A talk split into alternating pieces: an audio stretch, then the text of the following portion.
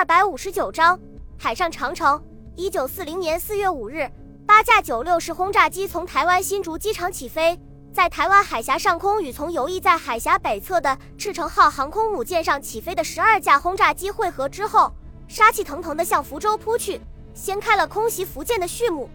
福州地貌属于非常典型的河口盆地，城区位于盆地中央，四周被海拔在六百米以上的高山峻岭所环抱，东面是鼓山，西面是岐山，南面是五虎山。北面是莲花峰，地势自西向东逐渐倾斜，最终在闽江的入海口处平坦起来。日军轰炸机群为了避开设置在盆地四周高山上面的防空瞭望塔，越过海峡中线之后，没有采取惯用的迂回攻击战术，而是笔直的向闽江的入海口飞来，正对着几个月前才改装完毕的三座浮动炮台。自从确定了建立防空浮动炮台之后。防空部队一共从购买回来的废旧军舰中间挑选出了十三艘军舰进行改装，到现在为止只完成了七艘，其中有三座部署在福州，两座部署在厦门，另外两座部署在泉州。这七艘旧军舰有两艘是退役的轻型巡洋舰和五艘战列舰，而部署在福州港的浮动炮台则全部是由排水量在一万两千吨左右的战列舰改装而成的。由于战列舰的吨位较重。所以在上面安装了八门八十八毫米高射炮和十二门三十七毫米高炮，外加四挺高射机枪。另外还特意保留了一门二百零三毫米的主炮，用来应付日本海军舰艇的威胁。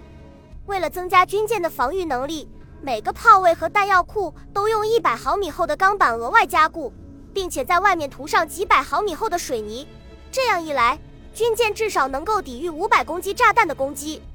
军舰上的绝大多数装备都被拆除掉，用来修建士兵的宿舍和储存粮食弹药的仓库。锅炉和蒸汽机则保留下来，既保证了船上的照明用电和探照灯用电，也使炮台保留了机动性。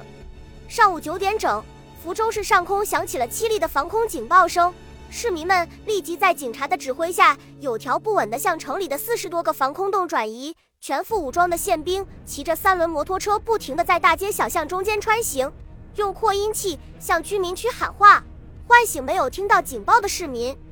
一号炮台指挥官曹伟中尉在警报响起之后，马上率领战士们跑步进入炮位。瞭望兵则用望远镜紧张地搜索江面和天空。几分钟之后，瞭望兵嘶哑的吼叫声突然响了起来：“发现敌机！发现敌机！方位左舷幺二零，视角三百四十度，敌机向我飞近。”曹伟立刻吼道：“一炮！”二炮准备，他的话音刚落，第一和第二号炮就传来兴奋而高亢的声音。准备完毕，曹伟急忙跑到前面，从瞭望兵手里接过望远镜，顺着瞭望兵手指的方向看过去，只见二十架轰炸机从东面的天空中俯冲下来。第一梯队的四架轰炸机向着曹伟的炮台笔直的俯冲下来。曹伟沉着冷静望着视野中逐渐放大的日军飞机。心中默默地计算着目标与炮台之间的距离，高声命令道：“目标长机，高度一千五，放！”这时候，炮台上面突然变得宁静起来，炮栓跳起和炮膛闭锁的声音清脆地传入每一个人的耳朵里。几秒钟之后，第一和第二炮台传出射击的命令，瞄准目标，放！紧接着，红光一闪，两发八十八毫米炮弹冲出炮膛。以每秒钟千米的高速射向最前面的轰炸机，随即在机腹下面十余米远的地方炸开。轰炸机迅速冲出炮弹爆炸产生的白烟，机腹下面闪现出一点火光，机身猛地炸开，从里面冒出滚滚的浓烟，碎裂开的片状金属从飞机的尾部四散纷飞，通体就像被烈火和浓烟包裹着的光球翻滚着掉了下来。万岁！炮台上顿时响起震耳欲聋的欢呼声。战士们进入沸腾的喜悦状态，曹伟极力按捺住心头的狂喜，大声命令道：“三炮、四炮准备！”与此同时，另外两个炮台也连发数弹，击伤一架敌机。日军的第一次进攻才刚刚开始，就遇到顽强的阻击，大大出乎敌人的预料。另外两架轰炸机慌忙投下几枚炸弹，接着在炮台的上空急剧爬升，然后掉头与在空中待命的机群汇合。炸弹的落点因为离炮台太远，所以只在水面产生壮丽的水柱，却没有造成任何实质性的伤害。察觉到对手的强悍之后，日军立即改变战术，进行集团轰炸。剩下的十八架轰炸机同时俯冲下来，笔直地扑向三座防空炮台。曹伟急忙大喝一声：“自由攻击！”然后健步如飞跳到一挺高射机枪前面，略微定神之后，在瞬间就瞄准一架敌机，猛地扣动扳机。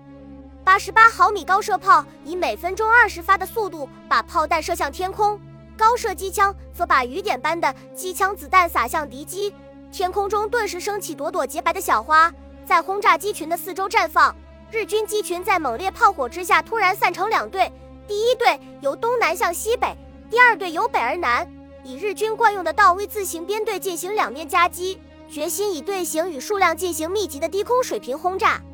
第一队轰炸机冒着猛烈炮火向前猛冲，在长机的协调下，机群始终保持着严密的队形，并且禁止个别投弹。在损失了两架飞机之后，敌机终于冲到舰队上空。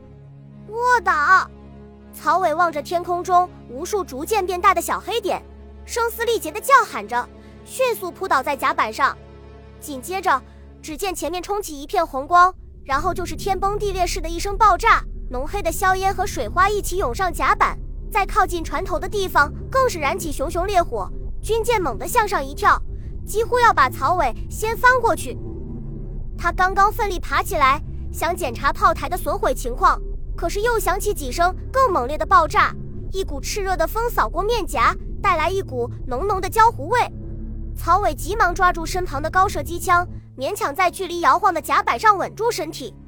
令他感到意外的是。炮台居然完好无损，只是加固的水泥层被削去厚厚的几块，船舷吃水线以上的部分凹进去一块。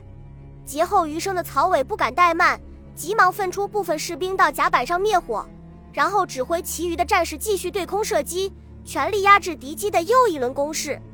就在炮台官兵恢复清醒，又扑回炮位准备与日军决战的时候，第二队轰炸机冲了过来，再次进行水平投弹。二十余枚炸弹分别落在几座炮台之间的水面上和船体上。曹尾炮台上面的两挺高射机枪被炸毁，两名机枪手被炸得血肉横飞。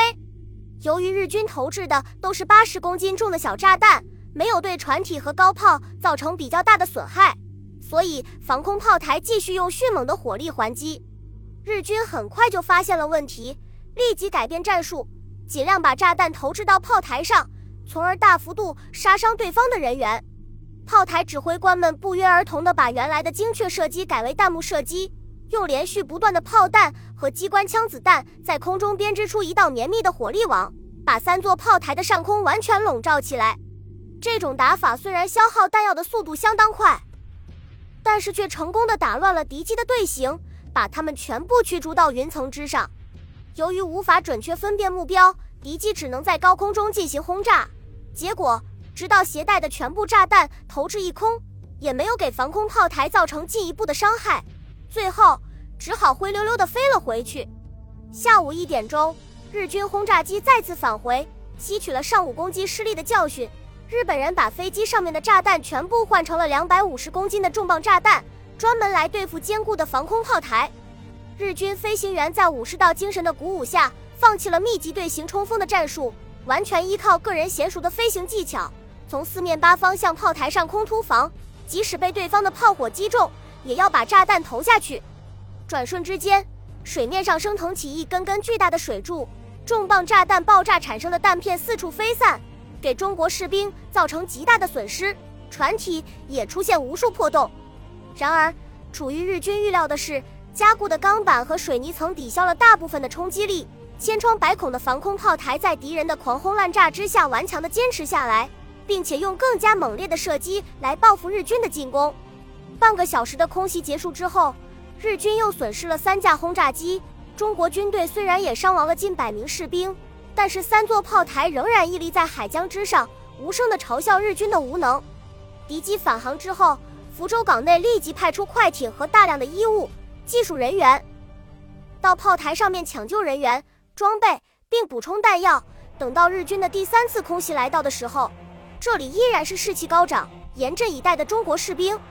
连续三次空袭的失败，并没有使日军放弃攻击福州的计划。日本航空母舰的指挥官在接到报告之后，冥思苦想了几个小时，终于找到了对付防空炮台的最佳办法，从而掀起了另外一轮战斗的序幕。